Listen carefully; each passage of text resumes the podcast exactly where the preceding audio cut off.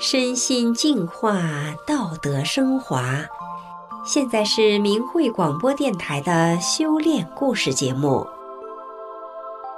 听众朋友您好，一个从出生前就被医生诊断为会是痴呆儿、得心脏病的早产婴儿，生下来时比一只小猫还轻，五岁不会说一句话，却最终。成长为拥有健康身体和超常智慧的孩子，让我们来听听孩子父亲讲述的从智力低下早产儿到德才兼备少年郎的故事。我们夫妻俩都修炼法轮大法。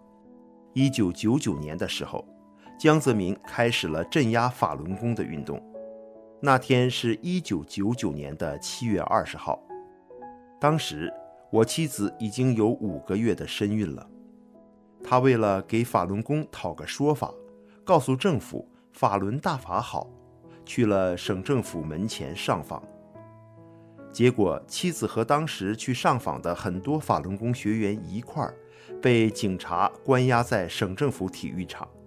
由于警察的推挤，造成了怀孕的妻子胎位下垂。妻子出来后到医院去检查，医生说胎儿可能保不住了，建议妻子流产。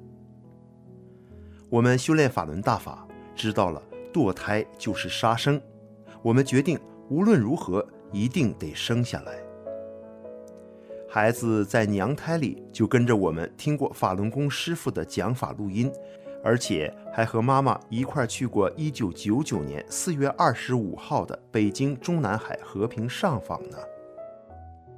因为不足月，孩子生下来只有两斤重，比一只猫的重量还轻，小腿只有我的大拇指粗。孩子生下来后不停地窒息，经常浑身黑紫，我们就把他倒过来提着，用力打他的小脚掌。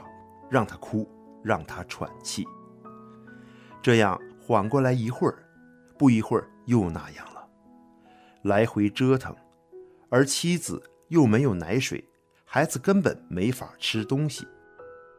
由于血管太细，没办法打点滴，只能靠人工滴管往孩子的小嘴里滴葡萄糖水维持生命。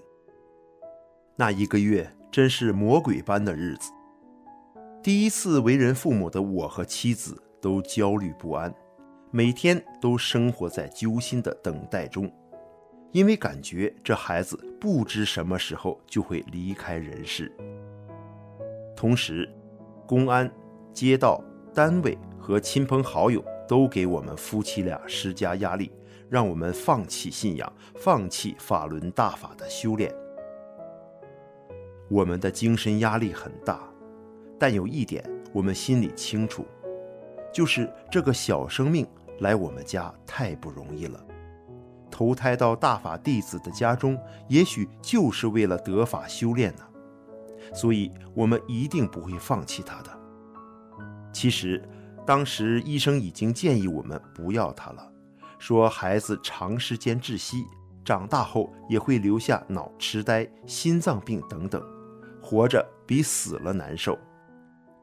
可是，我们就坚守一念，我们和别人不一样，因为我们是法轮大法修炼者。这个孩子的生死，我们无权决定，他也是可贵的生命，是来得法的。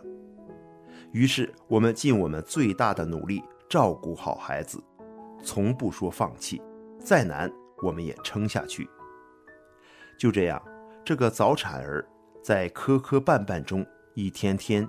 长大了，孩子四岁前，由于中共的持续迫害，我们没有给孩子正式读大法的书籍。他的身体状况极度的虚弱，不会说一句话，脾气非常倔强和孤僻，智力低下，心脏瓣膜有缺损，肺部有炎症，几乎每星期都得去医院，每次要花四五百元。中共还在经济上迫害我们，当时我们一家人真的是到了走投无路的境地。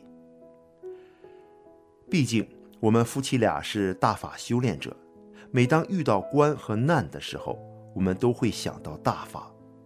妻子断然地说：“我们不是一般的人，大法能给那么多人带来美好，为什么我们不把孩子也引导到大法上来呢？”我还有些担心，他那样能懂吗？妻子说：“大法对任何人都是公平的。”于是，我放下了顾虑心。孩子四五岁时开始正式读法了。初期，我们也让他捧着转法轮，一句一句跟着读，用小手指着字。那时他还不会主动开口说话，难度很大。我们就想，大法是超长的，一定行。我们放下所有的顾虑，就坚持每天和孩子一起读法。结果神奇的是，仅仅半年的时间，他就会跟着我们学蛇一样的把转法轮读了一遍。更为神奇的是，在这半年中，从不会说话的他，竟然开口主动说话了。从蹦单字开始，到吐出句子，再把句子连成一段话，我和妻子都知道这是大法的神奇显现了。在身体方面也是很出奇。孩子不再经常得病了，原来是一星期犯一次病，后来半个月犯一次，再后来一个月犯一次。在具体病症来的时候，我们对待的方法也不大一样了。我们首先征求孩子自己的意见：你是愿意去医院呢，还是通过学法练功恢复呢？孩子很天真，悟性很好，就说练功吧。就这样，大法的神奇愈加显示出来。几年来，他就没吃过药，根本没去过医院，也没请过假。有一次，孩子连续三四天出现了拉肚子的症状，一点都不想吃。我问他身体累不累，他说不累，可以上学。就这样，几天过去后，一切又正常了。我们周围的人目睹了这一切，都纷纷称赞：“真是神了。”在智力方面，孩子也因为学法表现出了超常的状态。我们根本就没有教他一个一个去认过汉字。他小学一年级入学时测试语文，结果老师说他阅读量很大，字认识的比同年级的孩子多。我们心里很清楚。这都是大法的超常，大法书中的字，他在上小学一年级时就基本上会认识了。在其他方面，孩子也有和别人不一样的地方。由于学习紧张，我们没有给孩子报任何的学习班，他自己却经常画一些连环画，配上文字，汇集成一本一本的。后来，他把文字部分又自己单独编辑成小说了，前后写了一两万字。有一天，我的同事看到他书包本子里密密麻麻地写了满本子工整的文字，惊呆了，连呼我们的孩子是个天才。我想，这都是大法给的。孩子的音乐老师在学期评语中这样评价他：你很有文学素养。并且我非常爱看你的画，画得真好。美术老师这样评价：你的画在造型和色彩方面表现得很好。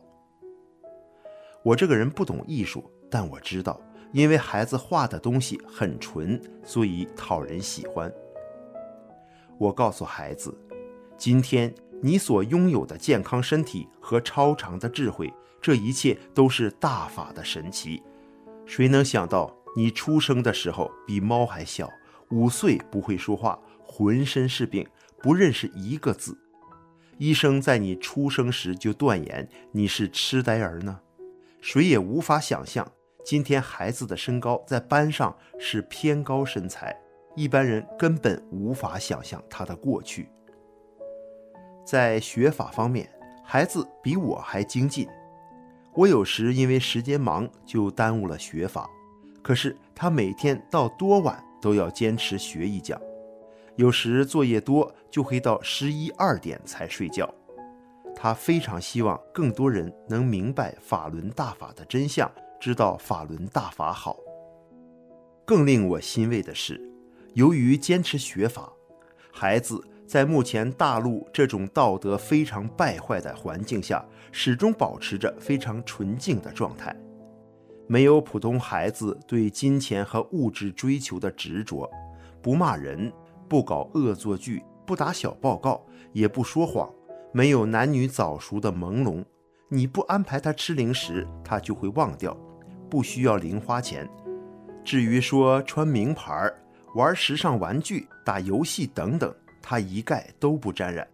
不是强求，而是根本没有概念。